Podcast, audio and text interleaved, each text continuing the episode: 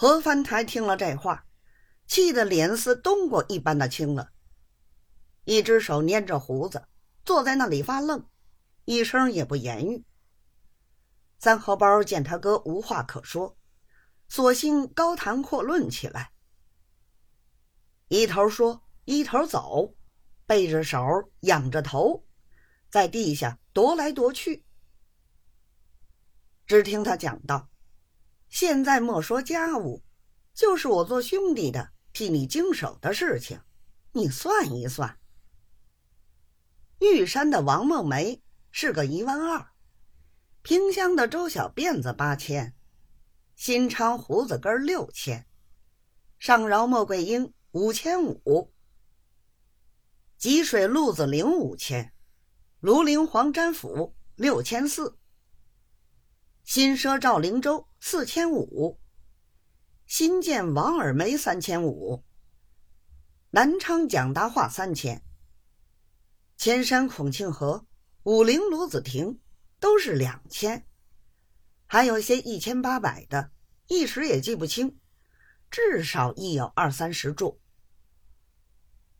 我笔笔都有账的，这些钱不是我兄弟替你帮忙，请教哪里来呢？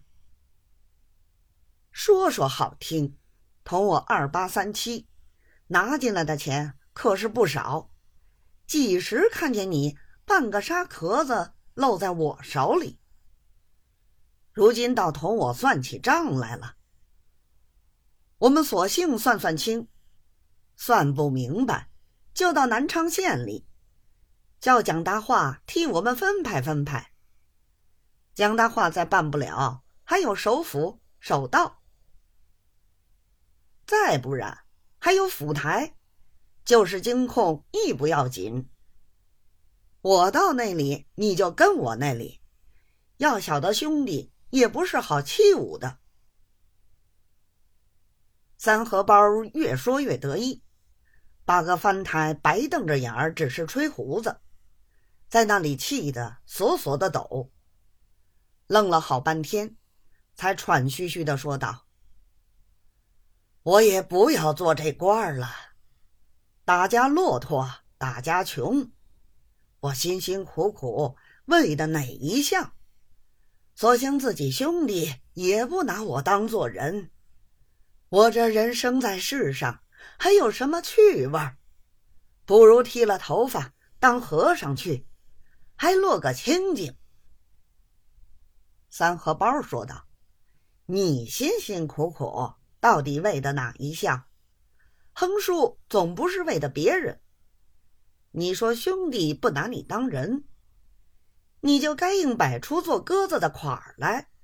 你不做官你要做和尚，横竖随你自家的便，与旁人毫不相干。何翻台听了这话，越想越气。本来躺在床上抽大烟，站起身来，把烟枪一丢，哗啷一声，打碎一只茶碗。泼了一床的茶，褥子潮了一大块。三荷包见他来的凶猛，只当是他哥动手要打他。说时迟，那时快，他便把马褂一脱，卷了卷袖子，一个老虎式往他哥怀里扑过来。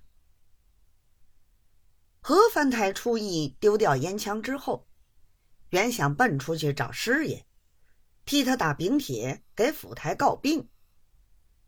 金见兄弟撒起泼来，一面竭力抵挡，一面嘴里说：“你打死我吧！